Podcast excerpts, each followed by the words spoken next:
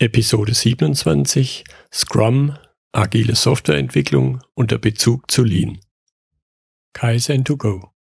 Herzlich willkommen zu dem Podcast für Lean-Interessierte, die in ihren Organisationen die kontinuierliche Verbesserung der Geschäftsprozesse und Abläufe anstreben, um Nutzen zu steigern, Ressourcenverbrauch zu reduzieren und damit Freiräume für echte Wertschöpfung zu schaffen.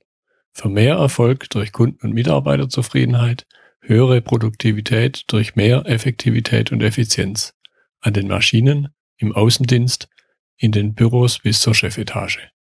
Heute habe ich Ruth Wächter bei mir. Wir werden uns unterhalten über das Thema Scrum, agile Softwareentwicklung und Lean. Herzlich willkommen, Ruth. Hallo, herzlich willkommen ebenfalls. Schön, dass du dabei bist heute jetzt möchte ich als erstes dich, wie sonst bitten, stell dich doch einfach kurz unseren Zuhörern vor.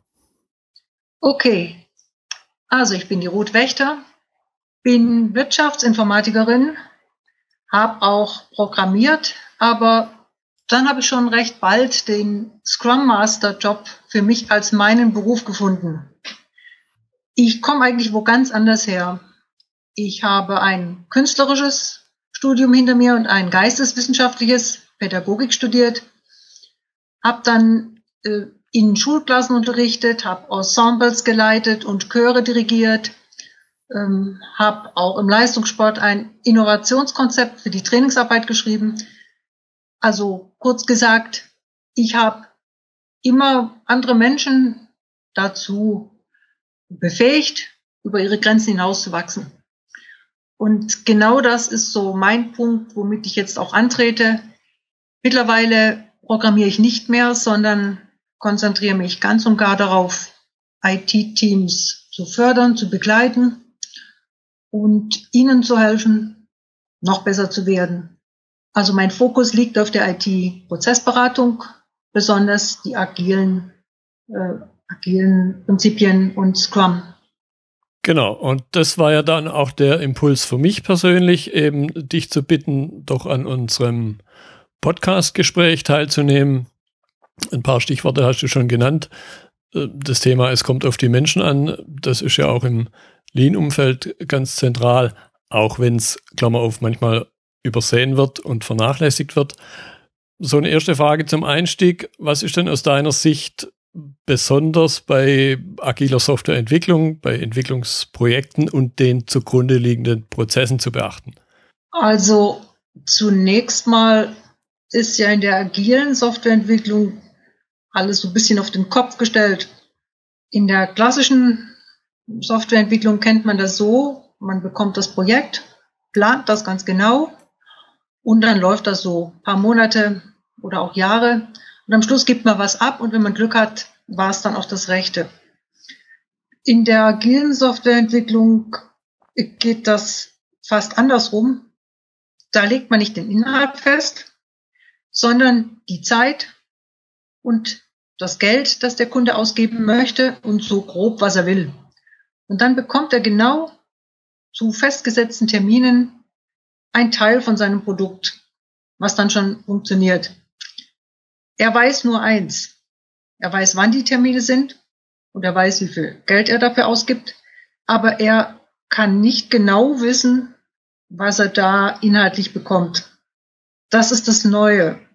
Und meiner Erfahrung nach tun sich da doch viele Teams ein bisschen schwer, so alt eingesessene Programmierer, die das erst andersrum gemacht haben. Die sagten, wir müssen genau das fertig kriegen. Und der will genau das haben, egal was es kostet und wie lange es dauert. Und jetzt ist das alles umgekehrt. Also es, ich würde sagen, man muss dann auch in der Programmierung bisschen anders vorgehen. Sehr viel von Anfang an testgetrieben, sehr modular. Schon von Anfang an immer im Blick haben, wir wollen etwas fertig kriegen. Es muss dann nach drei, vier Wochen wirklich was laufen. Und ach ja, was auch noch ganz wichtig ist, der Kunde. Der Kunde ist in der agilen Softwareentwicklung immer mit dabei und sehr aktiv. Er muss da mitspielen und im Allgemeinen macht er das gern. Er gibt ja immer das Feedback und ja, gestaltet das ganze Projekt von Anfang an mit. Ja, ich denke, das ist auch der, wie du schon gesagt hast, der große Unterschied, die Einbeziehung des Kunden. Aus meiner eigenen Softwareentwicklungserfahrung weiß ich nämlich auch, dass er ja am Anfang gar nicht, nicht immer, aber ganz oft nicht wirklich weiß, was er denn will, was er braucht. Und von daher einen Plan zu machen von etwas, wovon die Beteiligten am Anfang ja nicht wirklich sicher sind, dass es das dann sein mhm. wird, was zum Schluss rauskommt, hat ja eben auch seine Vorteile. Und auf die Vorteile möchte ich jetzt noch ein bisschen mehr eingehen. Was sind denn aus deiner Sicht die größten Vorteile agiler Softwareentwicklung? Gerade ähm, darauf bezogen, dass, dass es diese kurzen Lieferzyklen gibt, wird natürlich das Risiko minimiert, dass am Schluss das Ganze vielleicht dem Kunden gar nicht so gefällt. Also das kann, kann nicht passieren. Denn der Kunde sieht dann vielleicht schon nach, der, nach dem dritten oder vierten Zyklus, oh, das, das war nicht so richtig das, was ich dachte. Und dann kann man das korrigieren. Weiterhin dadurch, dass von Anfang an testgetrieben und auch oft in Pair-Programming gearbeitet wird und zum Beispiel auch mit Scrum, werden sofort irgendwelche Defizite und Fehler und ähm, Mängel sichtbar, die sonst so vor sich hintrielen und vielleicht erst nach Monaten überhaupt zum Tragen kommen, wenn mal einer einen Test schreibt. Also wenn das Projekt auffliegt, fliegt es gleich am Anfang auf. Das mag ein Vorteil sein. Es gibt dann auch noch einen Vorteil durch diese in sich abgeschlossenen Einheiten, die man liefert, ist es viel leichter möglich, einen Cut zu machen, wenn es denn nötig werden sollte. Also ohne Konventionalstrafen, ohne diesen ganzen Hickhack, wie rechnen wir jetzt ab? Denn der Kunde hat ja seine fertigen Teile und die können abgerechnet werden. Also das Auseinandergehen würde sehr viel einfacher funktionieren. Ja, ich denke, dieses, dieses Liefern in kurzen Zyklen, immer nur kleine, unfertige Dinge zu haben, Fachbegriff Work in Process, das sind ja auch Dinge, die eben dem Lean-Gedanken zugrunde liegen. Und ich finde es sehr spannend, dass es hier ich weiß nicht genau, inwieweit die Menschen die agile Softwareentwicklung ins Leben gerufen haben, inwieweit die Lean-Gedanken im Hinterkopf hatten. Wenn sie es hatten, finde ich es natürlich als Lean-Verfechter eine interessante Sache. Ich finde es aber eben auch interessant, wenn sie es nicht hatten, dass sie auf vergleichbare Ideen kamen. Äh, soweit ich weiß, hatten sie es und zwar sehr stark. Denn ähm, also zumindest die, die beiden Entwickler von Scrum haben das, den Lean-Gedanken ja etabliert in den Retrospektiven, wo es genau darum geht, diese Prozesse zu verbessern. Das hatte also einen ganz festen Bestandteil drin. So allgemein agil, äh, das weiß ich jetzt nicht, aber da waren ja ganz viele dran beteiligt. Hm. Ja, das äh, ist dann ein Stück weit wieder Wasser auf meine persönlichen Mühlen oder vermutlich auf die anderer Lean-Verfechter, dass eben die Lean-Gedanken nicht nur, das ist ja so eine Argumentation, der wir sehr oft begegnen, eben nicht nur in klassischer Produktion möglich sind, sondern eben auch in sowas ja unikatgetriebenen wie einem Softwareentwicklungsprojekt. Das sagt ja schon der Begriff Projekt, was ja als wichtiges Kriterium die Einmaligkeit zugrunde liegen hat, eben dort auch Lean-Prinzipien einsetzbar sind. Jetzt ist natürlich aber trotzdem eine gewisse Herausforderung, so in den, in den klassischen Bereichen der Softwareentwicklung Lean-Aspekte einzuführen oder eben Scrum-agile Aspekte einzuführen. Was sind denn so die Herausforderungen, mit denen Unternehmen rechnen müssen, wenn sie Scrum einführen, wenn sie agile Entwicklungskonzepte einführen? Äh, nun, ähm, es ist so, dass die agilen Prozesse, ganz besonders natürlich Scrum, zunächst mal ganz viel transparent macht, ganz viel offenlegt. Auch die Mitarbeiter werden ja dazu ermutigt, Stellung zu nehmen zu zu benennen, was sie hindert bei der Arbeit, was sie stört. Und da kann doch ganz vieles plötzlich offengelegt werden, was bis zu dem Tag in einem Unternehmen so mitläuft und so bisschen unter den Teppich gekehrt wird. Das ist ganz sicher eine große Herausforderung, damit dann umzugehen. Und es entsteht auch oft für das Unternehmen dann doch ein gewisser Handlungsdruck, weil alle erwarten, dass dann diese Hindernisse abgeschafft werden. Es gibt also offene Kritik, Unruhe, all diese Dinge, die man dann handeln muss und worauf sich ein Unternehmen einstellen muss. Darüber hinaus ganz sicher Unsicherheit bei den Mitarbeitern. Jetzt ist plötzlich wieder alles neu. Auch die Transparenz. Ich weiß, dass nicht jeder die mag. Also nicht jeder Entwickler mag, dass plötzlich offengelegt wird, wie gut sein Code wirklich ist. Oder wie, wie wertvoll oder wie, wie intensiv seine Arbeit ist. Ja, und viele gehen dann ja auch. Also ich würde sagen, je nach Kultur, die im Unternehmen da zu dem Zeitpunkt herrscht, gibt es einen mehr oder weniger krassen Veränderungsprozess. Ein Problem ist auch noch, hm, also so habe ich es erlebt, dass oftmals das Management sieht, mit Scrum oder mit agilen Methoden könnten wir hier sehr viel Probleme lösen. Dass die Mitarbeiter dann aber zwar die Dringlichkeit sehen, dass Probleme gelöst werden müssen, aber dass die noch lang nicht so sehen, dass das mit Scrum passieren muss. Und das sind solche Dinge, wo ich nur raten kann, die vorab doch ein bisschen zu klären, ehe man da Hals über Kopf in Scrum oder Agil reinstürzt. Ja, sind, kann ich mir sehr gut vorstellen, sind auch durchaus Dinge, die man bei einer Lean-Einführung, wo sich auch im Unternehmen viel verändert, vergleichbar sieht. Mir kam gerade ein Gedanke wieder in den Kopf, das habe ich so, wann war denn das, Mitte der 90er Jahre erlebt, so dieser Aspekt Transparenz, den du gerade genannt hast, da wurde bei meinem damaligen Arbeitgeber wurden Softwaremetriken eingeführt. Und das ist natürlich ein sehr vergleichbares Thema, wo plötzlich Softwareentwickler messbar wurden, in Anführungszeichen. Denn in meinem persönlichen Erleben von damals, ich habe noch in kaum ähnlichen anderen Bereichen so eine starke, so starke Produktivitätsunterschiede bei dem, was eben Menschen leisten, wenn wir es mal von körperlichen Aspekten absehen, wie eben in der Softwareentwicklung. Also ich habe damals durchaus ja über den Daumen gepeilt Faktor 10.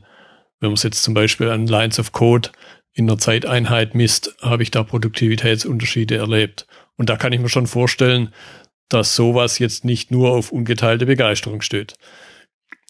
Da nennst du einen ganz heißen Punkt, der mit den Metriken da stürzen sich die Leute ja immer drauf und wollen unbedingt messen, wie viel sie besser werden. Und das ganz Schlimme bei diesen Metriken ist ja, ähm, sie werden immer erfüllt. Also die Betroffenen werden alles dafür tun, dass die Metriken erfüllt werden. Und das ist so ein Schuss nach hinten, den, den man sich dann gar nicht klar macht. Also wenn wir als Metrik festsetzen, es kommen weniger Bugs oder Lines of Code es werden jetzt mehr geschrieben, Lines of Code pro Woche. Dann kann man sicher sein, dass nach einiger Zeit tatsächlich mehr Lines of Code geschrieben werden. Und es werden auch irgendwie seltsamerweise weniger Bugs auftreten. Weil natürlich die Mitarbeiter dann versuchen, diese Metrik zu erfüllen, wie auch immer. Das ist also ein ganz gefährliches ähm, Pflaster und am Ende misst man dann unter Umständen gar nicht das, was man eigentlich messen wollte. Ähm, schön, dass du das Beispiel genannt hast. Sehr abschreckend. Ja. Ja, da gilt dann auch wieder der alte Spruch äh, der, sagen wir, meistens Elektroingenieure, wer misst, misst, misst. Ja, oder kriegt das, was er misst. Genau. So, da haben wir jetzt auch schon einen interessanten Aspekt aufgegriffen, der nämlich auch zu meiner nächsten Frage, zu meinem nächsten Gesprächsimpuls führt. Was sind denn die Fehler, die Unternehmen immer wieder machen, wenn sie Scrum einführen und umsetzen? Also den Hauptfehler, den ich immer wieder sehe, der ist ganz einfach ein Missverständnis.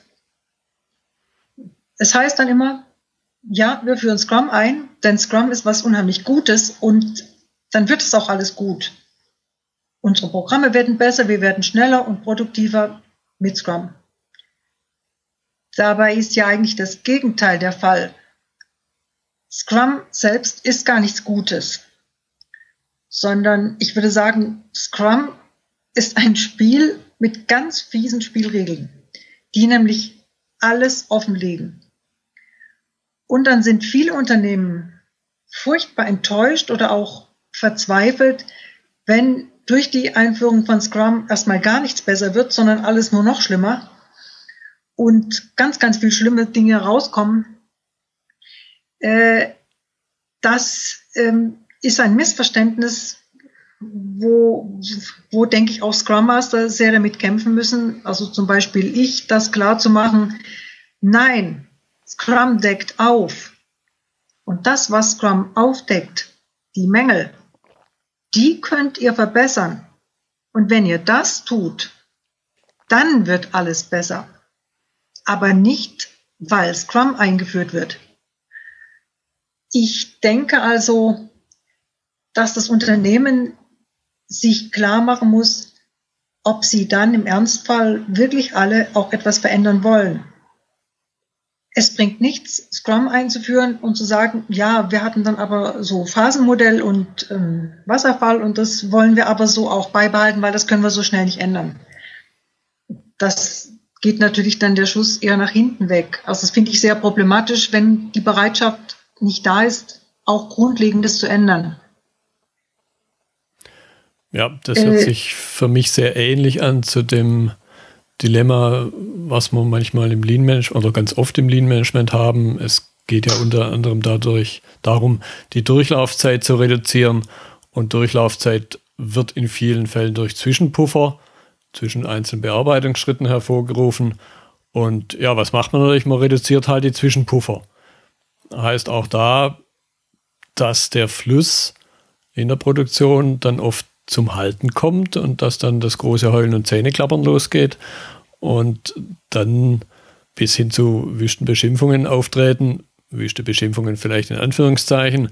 Lean funktioniert nicht und unsere Produktion kommt deshalb zum Stillstand, weil wir hier das Mittel der Zwischenpufferreduktion einsetzen.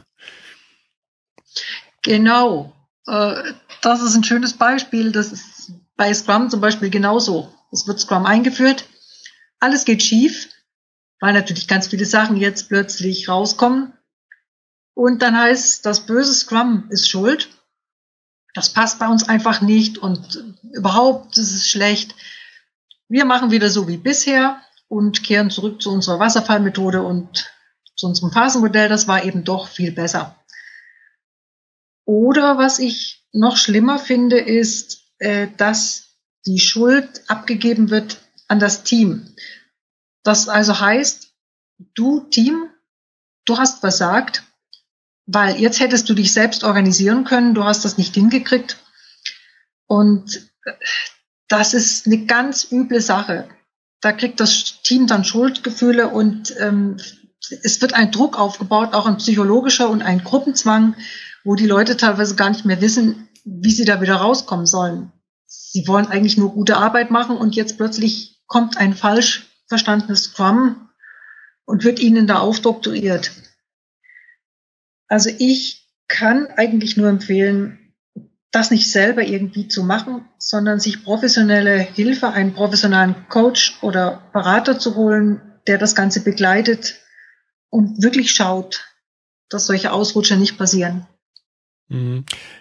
Könnte mir auch vorstellen, zumindest erlebe ich es im Lean-Umfeld so, dass sich eben auch die Rolle der Führungskräfte an der Stelle wandelt. Es muss eine, ja, ich denke auch da eine andere Fehlerkultur eingeführt werden, umgesetzt werden. Eben der Grundgedanke, Fehler sind nichts Schlimmes, sondern Fehler sind eine Chance, Dinge zu verbessern, die wahrscheinlich vorher schon da waren, die nur eben jetzt im Lean-Umfeld eben unter einem großen Zwischenpuffer versteckt wurden oder im Scrum-Umfeld eben wie du es vorhin genannt hast, äh, transparent gemacht werden und dadurch die Chance zur Verbesserung da ist.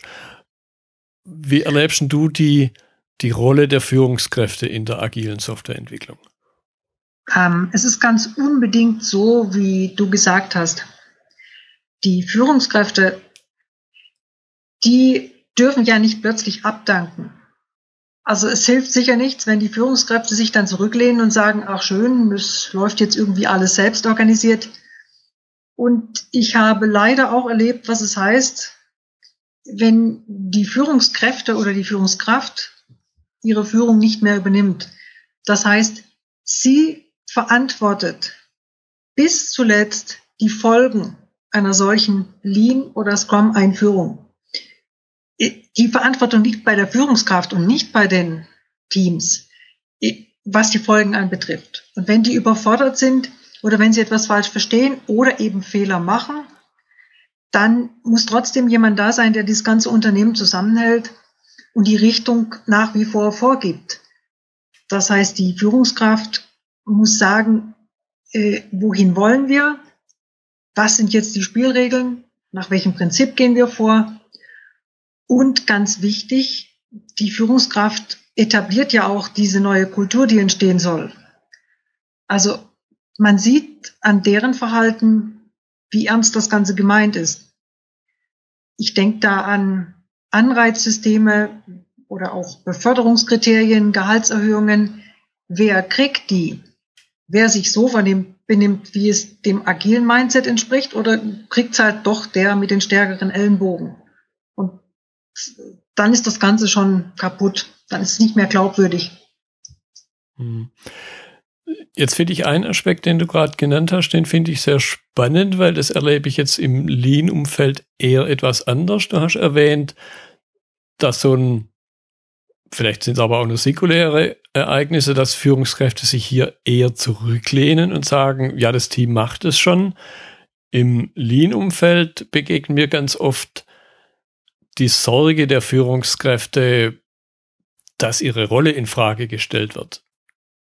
Ja, und genau diese Sorge oder sagen wir diese Unsicherheit kann ja zu zwei Extremen führen. Der eine kann seine Kontrolle nicht abgeben, also er hat, hat Angst, dass dann ihm alles entgleitet und er mischt sich dann doch ein oder kommt und sagt, wie es gemacht werden muss.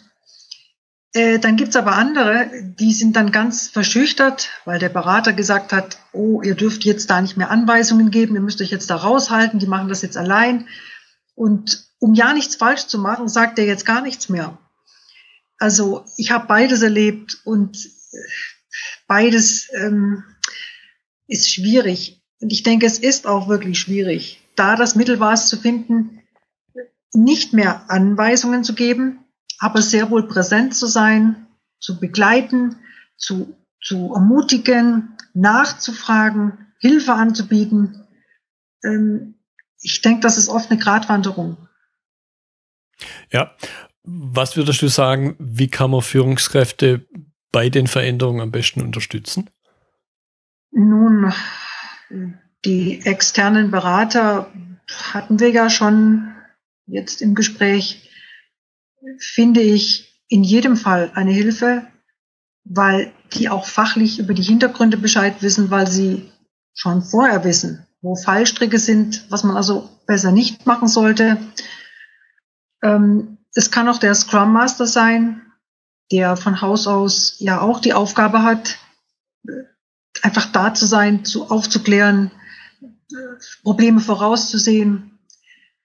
Ähm, es gibt da noch einen interessanten anderen Aspekt, dass nämlich im Unternehmen selbst sich für so eine Einführung oder für so einen Veränderungsprozess eine kleine Koalition bildet. Dass also unter den Führungskräften sich vielleicht zwei, drei zusammentun und in dem Moment bildet sich schon ein kleines Team und es kann gegenseitig Ermutigung, Korrektur stattfinden. Gegenseitig kann man schauen, was wollen wir eigentlich erreichen. Äh, Im Alleingang wird das schwer sein für eine Führungskraft. Das sind so die drei Punkte, die ich, die mir so einfallen. Mhm. Okay. das geht auch ein bisschen in die Richtung meiner nächsten Frage. Was sollten denn Entscheider, also typischerweise eben auch eine Unternehmensführung, was sollte die denn tun, wenn sie Scrum, wenn sie agile Konzepte im Unternehmen einführt? Ein Aspekt, den ich jetzt gerade rausgehört habe, ist eben die Verantwortlichen unterstützen in ihrer neuen Rolle, in ihrer veränderten Rolle zu unterstützen. Was gibt es denn noch für Dinge, die Entscheider hier fürs Unternehmen, fürs Team, für alle Beteiligten tun können? Ich würde in so einem Fall so ähnlich vorkommen, vorgehen, wie wenn ich einem Kunden ein Produkt äh, herstellen oder verkaufen will. Da frage ich ja auch erstmal, was war eigentlich dein Problem? Was war der Auslöser dafür, dass du dran gedacht hast, ein neues Produkt zu wollen? Was erhoffst du dir damit? Und all diese Fragen im Unternehmen selbst auch zu stellen. Wie kamen wir eigentlich auf den Gedanken, jetzt gerade Scrum einzuführen? Was schwebt uns vor? Wo wollen wir hin? Und unter Umständen kann man dann feststellen, dass das ja gar nicht nur mit Scrum geht, sondern dass man da auch was anderes machen könnte dafür. Dass das Problem also wo ganz anders liegt.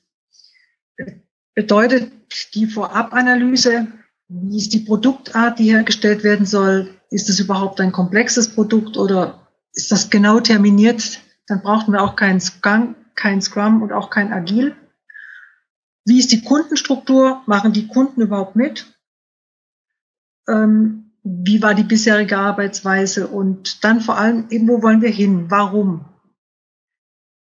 Das Zweite, was man sich überlegen könnte, in welcher Art Scrum eingeführt werden soll.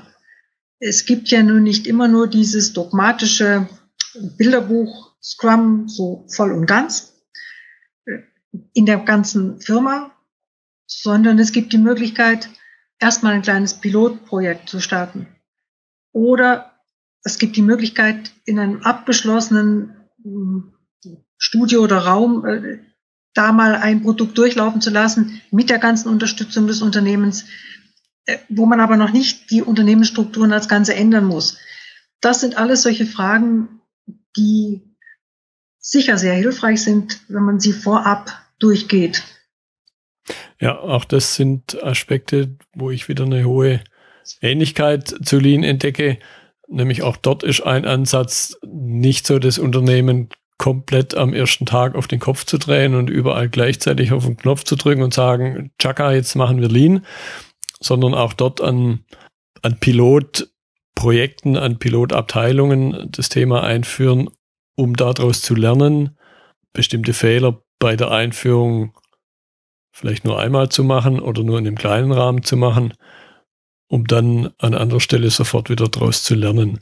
Jetzt möchte ich noch auf einen Punkt eingehen, den wir am Anfang kurz hatten, das Thema Produktivitätsunterschiede, wo ich jetzt im, im persönlichen Erleben aus der Historie raus weiß, dass es diese großen Produktivitätsunterschiede gibt, wie auch immer die jetzt messen mag. Was gibt denn das Thema Scrum, Agilität, was gibt es denn neben der Transparenz her, hier einen einen Ausgleich zu schaffen. Natürlich einen Ausgleich nicht im Sinne von, dass die Guten schlechter werden, sondern dass die nicht so Guten eben besser werden. Ja, okay. Also ähm, zaubern kann ja jetzt Agilität sicher auch nicht. Und eins muss man ganz klar sagen. Aus einem Team aus lauter Entwicklern, die nichts drauf haben, da lässt sich auch mit Scrum nichts machen. Also da lässt man dann besser die Finger von agile Softwareentwicklung geht schon aus von mündigen Entwicklern, die irgendwo ihr Handwerkzeug verstehen. Und wenn das nicht der Fall ist oder weniger der Fall ist, dann gilt auch da, dass entweder der Scrum Master oder vom Team her der Impuls kommt, hör mal, wir haben da zwei Leute, die tun sich wahnsinnig schwer, weiß ich, äh, mit, mit Testen, die, die verstehen das überhaupt nicht, wie sie das entwickeln könnten was machen wir da? Entweder man schickt sie dann auf eine Fortbildung oder organisiert sich im Team. Also ich habe schon erlebt, dass ein Team zum Beispiel für Leute, die neu reinkommen, so ein kleines Empfangensbuch geschrieben haben, wo so die wichtigsten Sachen drinstehen und auch die Grundregeln, wie man was macht, ähm, um relativ schnell auf den gleichen Standard zu kommen. Also Antwort wäre einerseits sorgt das Team selbst organisiert dafür, dass das einfach hinkommt. Und dann zweite Antwort wäre durch den Aspekt des Pair Programming, der ja im agilen Kontext sehr verbreitet ist, würde schon so eine Art hm, Mentor-Schüler-Verhältnis entstehen, wo der Schwächere sehr, sehr schnell lernen kann. Äh, und das dritte ist gezielte Weiterbildung, dass die Leute ihre Sachen hinkriegen. Mhm. Jetzt unterliegt ja auch das Thema Softwareentwicklung, Projektmanagement im Allgemeinen und die Prozesse, die darunter wirken, unterliegen ja ständiger Veränderung, hoffentlich auch Verbesserung. Was ist denn so ein bisschen dein Blick in die Glaskugel aus dem Lean-Gedanken raus? Sind natürlich Arbeitsstandards sehr favorisiert, weil sie eine, eben die stabile Basis darstellen. Arbeitsstandards meine ich jetzt im Softwareentwicklungsumfeld nicht unbedingt so was Plattes wie Codierrichtlinien. Was würdest du sagen, was da so die, die Zukunft noch bringen wird? Ähm, diese Frage halte ich für sehr wichtig. Also so wie ich sie verstehe, ist die Tendenz zurzeit ein kleines bisschen in die Richtung, hm, wir machen alles maßgeschneidert, wir machen das alles individuell und da muss man dann mal schauen. Jede neue Entscheidung, die man treffen muss, wie so ein Arbeitsablauf geht, wie viele Meetings angesetzt werden, kostet unheimlich viel Energie und Kraft. Und genau die fehlt nachher bei der Arbeit. Ich halte es also für gerade jetzt für Zukunft ähm, sehr wichtig, Standards zu haben, auch Prozessabläufe zu haben, welche auch immer, die Orientierung geben, äh, die, die Halt geben, damit in so eine Arbeit äh, Ruhe oder auch ein Rhythmus einkehren kann. Ich würde mal fast sagen, lieber den falschen Standard oder den nicht ganz so passenden, dann aber den wirklich konsequent, dass jeder weiß, woran er ist, was kommt und man sich auf die Arbeit konzentrieren kann. In Scrum ist ja dieser Standard relativ ausformuliert. Da weiß jeder Bescheid. Man trifft sich, man macht die Retrospektiven, man plant so und so und das entlastet ungeheuer. Und auch Lean hat ja diese einzelnen Schritte, diese einzelnen Aspekte, die befolgt werden. Man hat immer etwas, woran man sich orientieren kann. Also um kurz zu antworten, ich halte es für sehr wichtig, hm. dass die bleiben. Ja, Arbeitsstandards eben und die Routine, die daraus entsteht, du hast es gerade schon angesprochen, entlastet eben. Und ich gebe dir auch da völlig recht. Lieber nicht ganz die Mitte treffen, aber kontinuierlich knapp daneben lässt sich viel leichter korrigieren, wie mal links vorbei, mal rechts vorbei, mal oben vorbei, mal unten vorbei. Ja, äh, ich meine, das ist in der Kindererziehung ja genau dasselbe. Man sagt dem Kind, du darfst das oder du sollst das nicht machen. Das Kind hat die Regeln und wenn die ständig umgeschmissen werden, irgendwann weiß das Kind ja dann auch nicht mehr, was überhaupt Sache ist. Und äh, die, deswegen bin ich kein Freund davon, dass man Scrum einführt und dann gleich mal am Anfang sagt, das gilt aber bei uns nicht und das auch nicht und das machen wir auch ein bisschen anders. Ähm, dann ist nämlich dieser ganze Standard, der Hilfe und Orientierung geben könnte, auch wieder weg. Ja, eben auch von anderen, von anderen lernen, Fehler, die unter Umständen andere gemacht haben oder Entwicklungen, die andere durch, schon durchgemacht haben, die muss man ja nicht notwendigerweise wiederholen. Ich denke, das war jetzt auch ein guter Abschluss. Ruth, ich danke dir für deine Zeit in dem Gespräch. Ich fand, da kamen spannende Themen hoch, eben auch was die Beziehung zwischen Scrum Agil auf der einen Seite und Lean auf der anderen Seite angeht. Ja, vielen Dank nochmal, für deine Zeit. Bedanke mich auch für das spannende Gespräch und auf Wiedersehen. Das war die heutige Episode im Gespräch mit Ruth Wächter zum Thema Scrum, agile Softwareentwicklung und der Bezug zu Lean. Wenn Ihnen die Folge gefallen hat, freue ich mich über Ihre Bewertung bei iTunes. Ich bin Götz Müller und das war Kaizen2Go. Vielen Dank fürs Zuhören und Ihr Interesse. Ich wünsche Ihnen eine gute Zeit bis zur nächsten Episode. Und denken Sie immer daran, bei allem, was Sie tun oder lassen. Das Leben ist viel zu kurz, um es mit Verschwendung zu verbringen.